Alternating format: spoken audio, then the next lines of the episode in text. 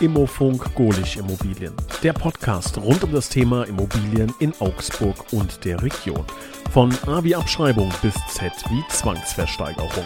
Mit dem Immobilienexperten Helmut Golich. Hallo und herzlich willkommen, liebe Zuhörer, liebe Zuhörerinnen. Ich habe ein bisschen Angst vor dem Titel heute, weil es einen sehr schwierigen Begriff beinhaltet, zumindest in der Aussprache. Ich hoffe, ich kriege es hin. Ich habe gerade äh, schon mit Helmut Gohlich da ein bisschen drüber geflaxt, wer es von uns am besten hinkriegt. Ich probiere es jetzt einmal. Die Rolle von Immobilien in einem diversifizierten Portfolio. Gott sei Dank. Das ist ein Wort, was man gerne verhaspelt. Diversifiziert. Wird aber heute wichtig werden. Ich begrüße recht herzlich Helmut Gohlich, der uns heute Rede und Antwort steht. Herzlich willkommen. Ja, jetzt äh, gebe ich, spiele ich den Ball direkt mal rüber. Ne? dieses äh, dieses äh, böse Wort, diversifiziert. Ähm, was ist denn das eigentlich genau? Was, wieso ist das wichtig? Wieso brauchen wir sowas? Ja, genau, das ist ein spannendes Thema. Da muss man erstmal überlegen, wann ist denn ein Portfolio diversifiziert? Laut Definition, wenn man mindestens zwei verschiedene Anlageklassen hat. Das würde mal reichen grundsätzlich, wobei richtig diversifiziert ist es natürlich, wenn es dann mehr in die Breite geht. Und ich denke, man muss sich da mal überlegen, was ist der Sinn einer Investition? Warum macht man das? Welche Dinge stehen da im Vordergrund? Und da ist das Thema Sicherheit, das Thema Ertrag und das Thema Verfügbarkeit der Mittel. Das sind so die Faktoren, die da eine Rolle spielen. Und die Immobilie, um auf die, um die Frage zu beantworten, die Immobilie, die bildet den Sicherheitspunkt von den drei, äh, ja, sich eigentlich gegenläufigen äh, Polen ab. Heißt, also jemand möchte, möchte Geld investieren und dann, ja, das kann ich nachvollziehen, ähm, wird es zum Großteil ähm, das Thema sein, okay, ich möchte mich absichern oder ich möchte ähm, ja für die, für die Zukunft was aufbauen. Das ist ja ganz oft ähm, der Sinn einer Investition. Jetzt gibt es natürlich auch Investitionen, ähm, ja, die volles Risiko fahren können, aber das könnte natürlich dann auch ein Teil einer Strategie sein. Aber ich glaube, der Hauptgedanke ist meistens Absicherung und da sind Immobilien, glaube ich, und habe ich oft gehört, oft gelesen und wir haben auch schon oft darüber gesprochen, eine schöne Sache. Wie können die denn genau dazu beitragen, mein Risiko zu minimieren und meine Sicherheit zu maximieren? Ja gut, die Immobilie, die hat äh, generell einen hohen Inflationsschutz, da hatten wir das letzte Mal ja auch schon drüber gesprochen, und eine sehr hohe Wertbeständigkeit. Und um nochmal auf die Punkte zu kommen, die, also die Anleger oder der Grund der Investition sind ja schon, also man möchte schon die Sicherheit haben für eine zukünftige Investition, aber eben auch äh, gewisse Renditeerwartungen und natürlich auch die Verfügbarkeit, weil es, sagen wir mal, wenn jetzt, man kann jetzt das Geld in, in Aktien oder in Fonds anlegen, da ist es schneller verfügbar, man hat aber höhere Kursrisiken. Und bei der Immobilie, da hat, ist die Wertbeständigkeit da, aber die Verfügbarkeit nicht so. Also ich denke, da macht es dann schon die Mischung. Also es macht jetzt sicher kein Geld, alles in die, in die Immobilie zu stecken, weil wenn man dann mal schnell Geld braucht, dann hat man es nicht. Und das ist ja genau das Thema der Diversifikation, dass man verschiedene Wege geht. Versuchen wir es mal, das Ganze ähm, in, in Beispiel zu gießen. Warum auch immer komme ich an anderthalb Millionen Euro was wäre denn Ihre Strategie? Wichtig, Sie sind jetzt kein Anlageberater. Ne, da gibt es nochmal Leute, auf die man dann nochmal gezielt äh, hören und zugehen sollte. Aber jetzt einfach mal so aus der hohlen Hand heraus, wenn wir beim Thema Immobilien sind, wenn wir beim Thema Risikostreuung sind, was wäre denn eine, Strat eine beispielhafte Strategie für ein diversifiziertes Portfolio mit einer Immobilie? Ja gut, ich würde insgesamt diversifizieren. Das heißt, ich würde ein Drittel in Immobilien geben, ein Drittel in Aktien und Fonds und ein Drittel äh, Cash. Cash. Cash ist King. Ne? Also, ja. ja. gut, Cash ist King. Cash ist halt die Verfügbarkeit, weil man will ja nicht in die Situation kommen, es gibt irgendwo vielleicht an der Immobilie, die man sich von dem Drittel gekauft hat, es ist eine Instandhaltung nötig und dann äh, hat man keine liquiden Mittel und müsste dann dafür wieder ein Darlehen aufmachen. Das äh, Aufnehmen, das möchte man natürlich, sollte man vermeiden und dafür braucht man immer Cash oder man braucht eben auch Cash, wenn vielleicht die die Aktien oder die Fonds mal gefallen sind, damit man nachkaufen kann. Also äh, um bei dem Beispiel zu bleiben, da würde ich sagen ein Drittel. Dann kann man natürlich noch äh, innerhalb der Immobilie diversifizieren, aber ich denke, das ist dann ein anderer, ein anderer Punkt. Ähm, nur um das äh, nochmal klarzustellen für die Hörer und Hörerinnen, also von, wenn wir von Cash reden, reden wir, glaube ich, nicht vom Bargeld, ne? also das dann irgendwo unter der Matratze liegt, sondern ähm, verfügbare, nicht investierte äh, Geldmittel. Kann man das so umschreiben? Ja, ne? Ja, ganz genau. Also alles, was man relativ schnell dann zum Ausgeben, also Festgeld würde da jetzt schon nicht mehr dazugehören, weil das ja für einen gewissen Zeitraum fest angelegt ist. Also Sparbuchguthaben, Tagesgeld und letztendlich auch Bargeld. Was geht denn so, ähm, Sie haben gerade eben schon Renditeerwartungen angeschnitten und das, das Wort benutzt. Gehen wir mal darauf ein. Was kann ich denn bei einer Immobilie erwarten? Was ist realistisch? Bei einer Immobilie ist realistisch eine Rendite, also wir sprechen jetzt von einer Mietrendite, die zwischen 3 und 6 Prozent liegt. Das würde ich sagen, das ist realistischer Bereich. Wir hatten früher, wenn wir da nochmal unterscheiden wollen, im Neubau ganz, ganz viele Jahre waren immer 4 Prozent so der Wert, also zumindest jetzt hier in unserer Region. Die letzten Jahre in dem Niedrigzinsumfeld ist es natürlich so gewesen, dass dann auch die Rendite runtergegangen ist, weil die Preise gestiegen sind. Das heißt, wir hatten, die Leute waren dann beim Neubau auch mit zweieinhalb bis drei Prozent zufrieden. Und es war dann die Entwicklung da, dass die dass dann auch die Bestandsimmobilien immer teurer geworden sind und die Rendite dadurch runtergegangen ist. Der Markt hat trotzdem funktioniert, weil das, äh, die Darlehensaufnahme darunter war, die war bei 1 Prozent, eineinhalb und die Mietrendite war bei drei, also war das immer ein gutes Geschäft. Und äh, jetzt ist es so, dass die Zinsen steigen, das heißt, wir brauchen jetzt wieder höhere Renditen, damit die Immobilie für die Anleger interessant ist, also einfach den Sicherheitsaspekt weiterhin abdeckt, aber eben auch die Renditeerwartung erfüllt. Heißt aber auch, wenn man jetzt sagt, eine Immobilie ist eine relativ risikoarme Investition. Die These will ich mir gleich nochmal bestätigen lassen, aber ich werfe das einfach mal so in den Raum. Ähm, dann muss die Rendite ja auch nicht exorbitant sein. Ne? Also wenn ich jetzt in, was anderes investiere, wo ich dann vielleicht eine Rendite von 7% erziele, nur mal als Beispiel, habe aber auch ein Totalausfallrisiko, dann äh, ja, ist wahrscheinlich so eine Immobilie dann schon wesentlich interessanter. Stimmt denn erstmal die These, dass eine Immobilie risikoarm ist? Genau, die These, die stimmt so. Und wenn wir diese drei Begriffe, die wir am Anfang erwähnt hatten, die ja irgendwo im Gegensatz zueinander stehen, dann bildet eben die Immobilie den Sicherheitsaspekt ab, hat aber nicht die höchste Rendite. Jetzt nehmen wir mal andere Anlageklassen ähm, so als, als Beispiel. Ich sag mal, ich glaube, es gibt sogar noch eine, die noch stärker Sicherheit symbolisiert, aber auch noch weniger Rendite wahrscheinlich erwirtschaftet. Das sind Edelmetalle. So? Also Gold ist ja so dieses das, das sicherste, was man sich, glaube ich, äh, in, in, in, Deutschland vorstellen kann. Was man hat, das ist da, das kann mir keiner nehmen, kann ich reinbeißen und merke, okay, das ist wirklich Gold. Das erwirtschaftet aber natürlich auch keine Rendite jetzt im Vergleich zu einer Immobilie. Das ist, glaube ich, so das sicherste, was es gibt, oder? Also aus, aus Ihrer Erfahrung, was die, was die Kunden und, und Hauskäufer noch sagen, ist Gold doch das sicherste überhaupt, oder? Ganz genau. Also solange man keine neuen Vorräte entdeckt und der Bestand so bleibt, ist es so. Und aber wie Sie sagen, es wirft halt keine Rendite ab. Da hat man nur die, die Kursgewinne letztendlich. Und momentan ist der Goldpreis sehr, sehr hoch. Äh, aufgrund der Inflation auch, aber das gab auch Zeiten, wo der, wo der mal gefallen ist. Also das ist, ich denke, für die Beimischung ist das immer gut, aber man sollte jetzt da nicht, nicht alles äh, in Gold investieren oder in andere Edelmetalle. Nicht, nicht all in gehen, genau, das ist ja auch unser heutiges Thema, ne? diversifizieren. Heißt genau das vermeiden. Wenn ich, wir haben gerade eben dieses Beispiel aufgemacht, 1,5 äh, Millionen, das kann ja jetzt jeder für eine, für eine andere Summe nehmen und wenn es 150.000 sind, selbst wenn es 15.000 Euro sind, ähm, muss man sich halt überlegen, was passiert, wenn ich, salopp gesagt, auf ein Pferd setze und sich nachher herausstellt, das war gar kein Pferd, das war ein Esel, dann stehe ich nämlich da und habe ein großes Problem. Und deswegen spricht man davon, ja, auf viele Pferde sozusagen zu setzen, weil irgendeins davon wird dann wahrscheinlich als erstes über die Ziellinie rennen. Ähm, wenn wir uns jetzt die Volatilität von Anlageklassen anschauen, wir hatten gerade das Thema Gold, relativ stabil, wenig Rendite. Ähm, jetzt gibt es Aktien, da gibt es natürlich alles Mögliche. Auch da kann man relativ konservativ investieren. Man kann aber auch ähm, ja, volles Risiko fahren und hebeln und was es alles gibt. Ne? Ähm, das ist dann natürlich sehr volatil. Wo sind denn da Immobilien anzusiedeln? Letzten 30, 40 Jahre mal gesehen, ähm, wie volatil ist eine Immobilie als Anlageklasse?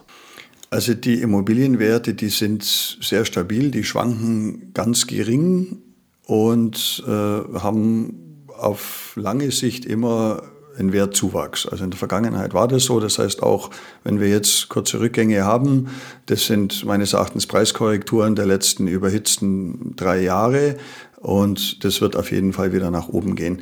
Ich glaube, das Interessante ist, wenn man das jetzt mit Aktien oder mit Fonds vergleicht, bei der Immobilie, da stellt man den Wert fest beim Verkauf. Die, die meisten Leute, die haben irgendwo Immobilie, die haben die vermietet und da schaut man ja nicht, da macht man ja nicht jeden Monat äh, Gutachten irgendwo oder Bewertung, was ist denn die Immobilie heute wert? Das interessiert ja auch keinen. Er hat seine Rendite und kriegt da seine Miete immer gleichbleibend, egal ob der Wert jetzt höher oder niedriger ist. Bei der Aktie oder beim Fonds, da muss man sich das so vorstellen, da kommt der Gutachter jeden Tag oder eigentlich ständig und das ist der Börsenwert. Das heißt, irgendwelche Faktoren sind da und dann wird bewertet, okay, die, das ist jetzt heute nur so viel wert, das ist dafür wert und geht dann immer rauf und runter. Und das ist, glaube ich, so der Hauptunterschied äh, zwischen jetzt Immobilien, Aktien, Fonds, die ja beide Sachwerte sind. Spricht man da von diesem Buch und von dem Realgewinn? Ich glaube, das ist dann diese, äh, diese Bezeichnung. Ne? Also, ob meine Immobilie jetzt gerade 0 Euro wert ist, ich aber 2000 Euro im Monat Mieteinnahme habe, ist ja völlig egal. Wenn ich sie aber für 2 Millionen verkaufen kann in einem Jahr, dann habe ich diesen, diesen Realgewinn. Und was dazwischen ist, ist, ist mir im Grunde völlig egal. Ne? Erst, wie, das, wie Sie schon gesagt haben, beim Verkauf. Da wird es interessant. Ne? Ja, ganz genau, so ist es. Und das äh, haben die Leute, ich sag mal, das ist ja genau das Thema, dass sich die Leute eben nicht jeden Tag mit den Immobilienwerten beschäftigen. Und äh, viele Immobilienbesitzer, die irgendwann wollen sie dann verkaufen aus irgendeinem Grund und sind dann erstaunt, oh ja, so, so viel ist die Immobilie jetzt wert. Also das ist so gängige Praxis. Und wie gesagt, bei der, bei der Börse, da ist es so, da sieht man das jeden Tag, die Zahl. Und da werden die Leute dann natürlich nervös, wenn der Wert runtergeht.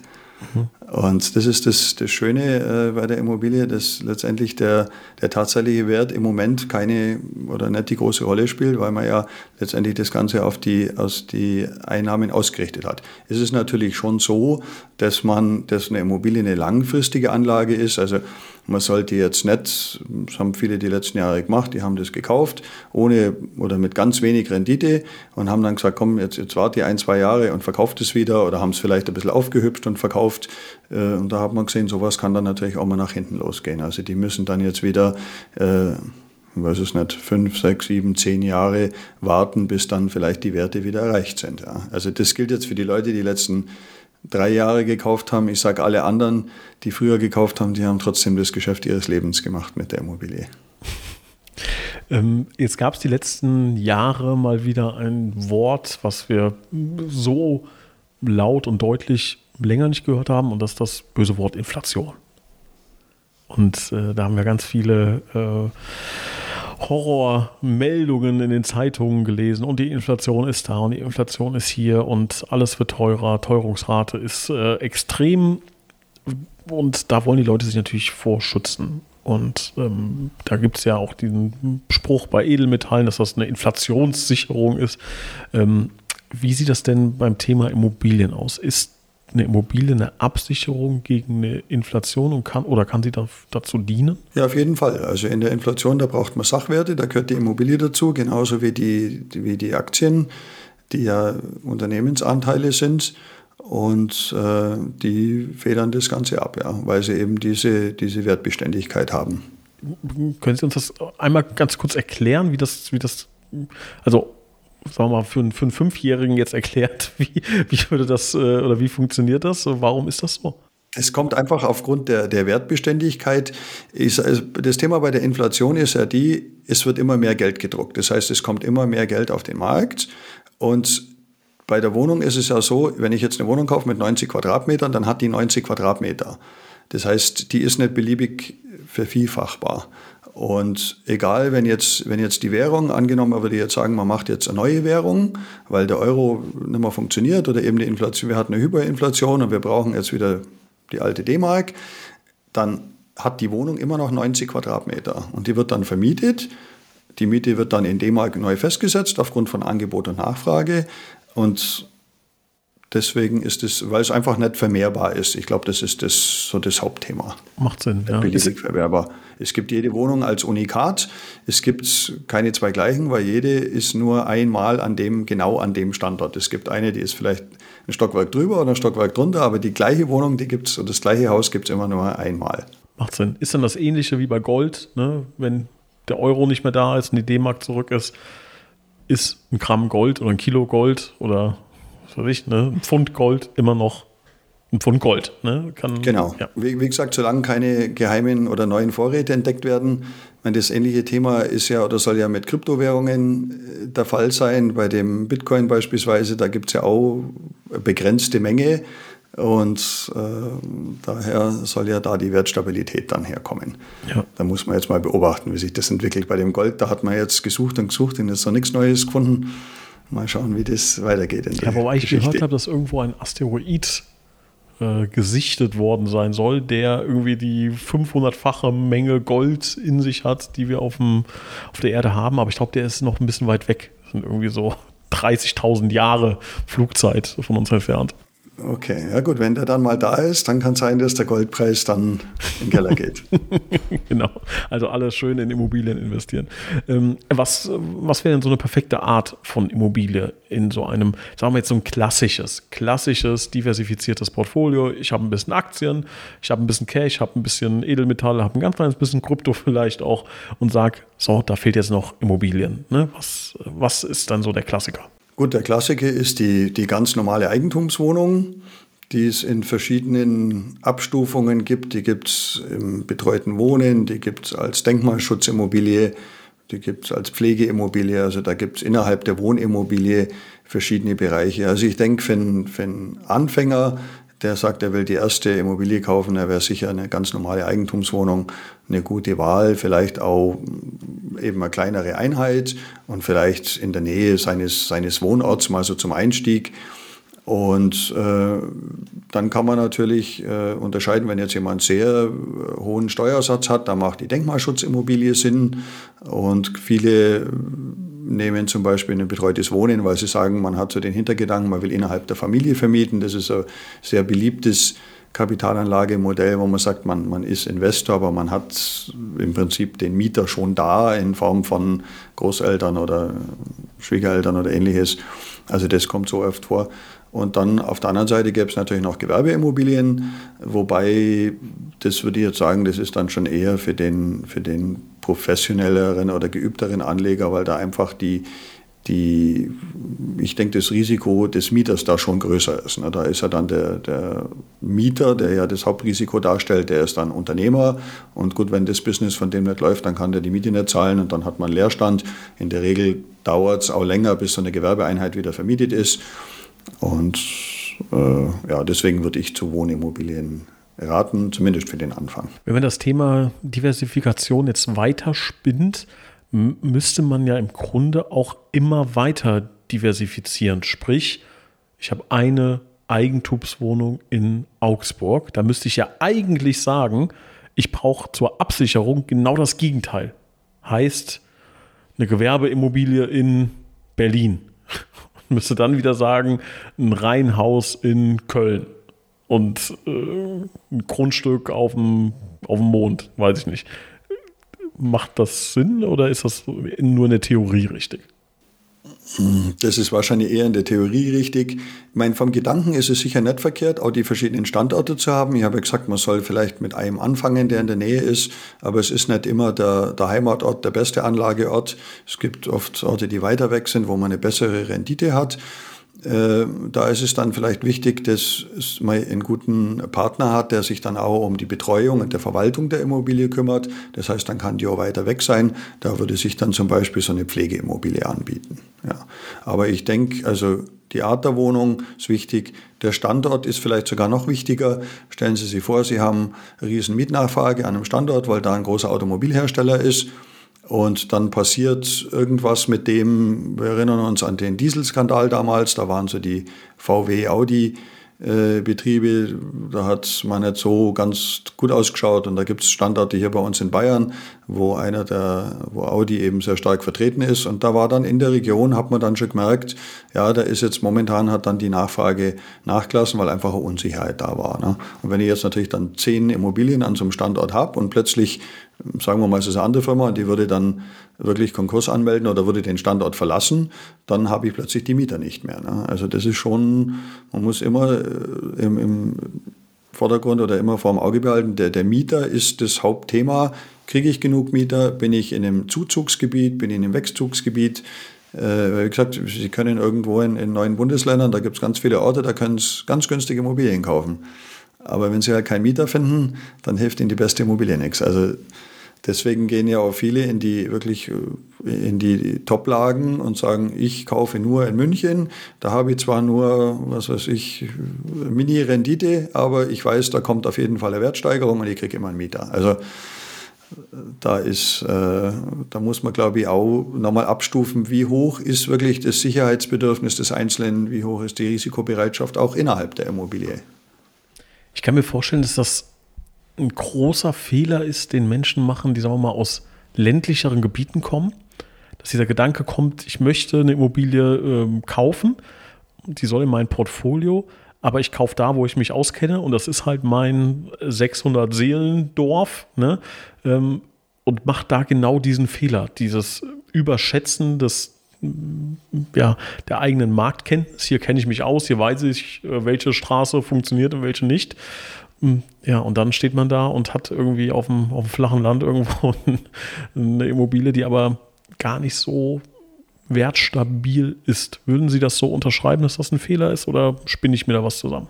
Nein, das sehe ich ähnlich. Also ich meine, man kann schon auch im ländlichen Bereich, wenn es die passende Immobilie ist, klar kann auch das Richtige dann dabei sein, wenn man sagt, man hat dann da auch ein Haus oder Doppelhaushälfte, aber vom, vom Grundsatz her ist es schon richtig. Also der, der Köder, der muss immer dem Fisch schmecken und nicht dem Angler. Das ist schön gesagt, ja. Das macht, macht total Sinn. Ich hatte jetzt mal irgendwann eine Strategie gelesen, ähm, die im Grunde darin besteht, sich hoch zu tauschen. Äh, und zwar, dass man zwei Anlageklassen hat. Also bleiben wir mal bei dem Bereich, wenn wir mal was jetzt die zwei leichten Dinge, Edelmetalle und Immobilien. So, und ich habe 50-50 investiert.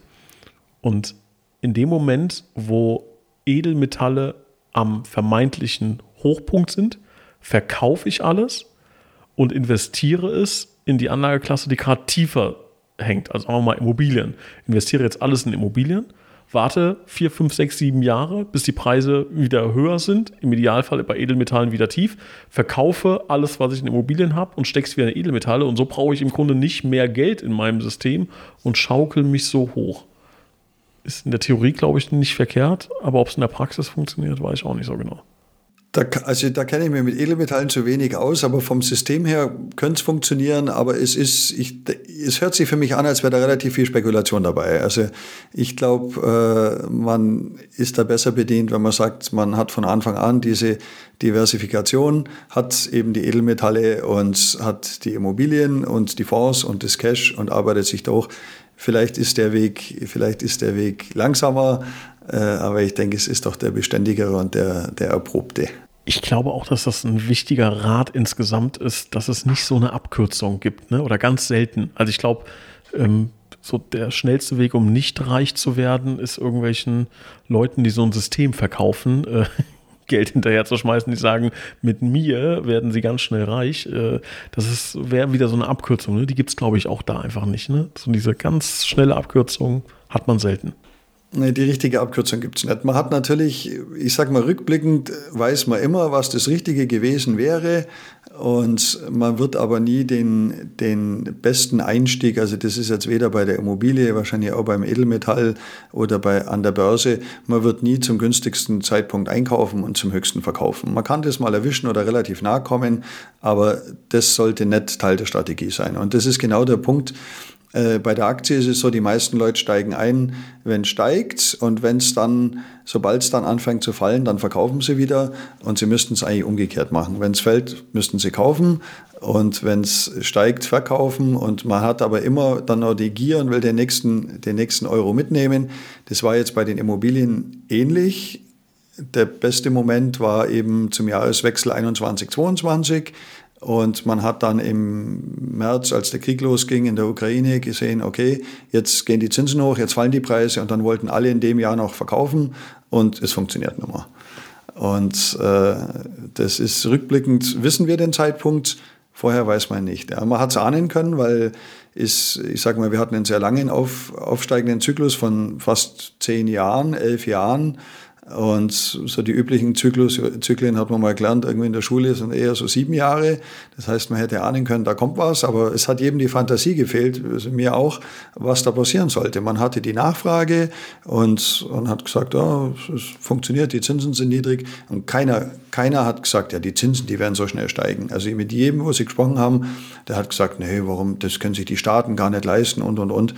Gut, dann kam die Inflation und alles ist, ist anders. Ja. Und ich habe letztens irgendwo gehört, dass das, was gemacht wird momentan mit den Erhöhungen, das ist nach dem Lehrbuch. Gut, dann muss man jetzt abwarten, äh, wie es weitergeht rückwirkend aus der Erfahrung glaube ich, und nochmal auf das Thema zurückzukommen, die Immobilie ist eine langfristige Anlage und die Bewegungen, die Ausschläge, die sind sehr zäh. Also ich sage mal, das, das dauert halt ein, zwei, drei Jahre, bis das am Markt ankommt, weil eben die Leute nicht jeden Tag schauen, was ist mal Immobilie wert, sondern sie merken dann erst, wenn sie ja wirklich verkaufen wollen, was, wie der Preis ist. Und dann die Erkenntnis, ah, ich kriege jetzt nicht mehr den Preis, ich nehme jetzt den, und bis sie dann bereit sind. Manche entscheiden sich dann gegen einen Verkauf und sagen, ich, dann vermiete ich es weiter und verkaufe sie doch nicht oder ich ziehe nicht um. Also das sind so viele Faktoren und deswegen ist der Immobilienmarkt so furchtbar träge und deswegen eignet sich die Immobilie ja auch nicht als, als äh, schnelle Verfügbarkeit.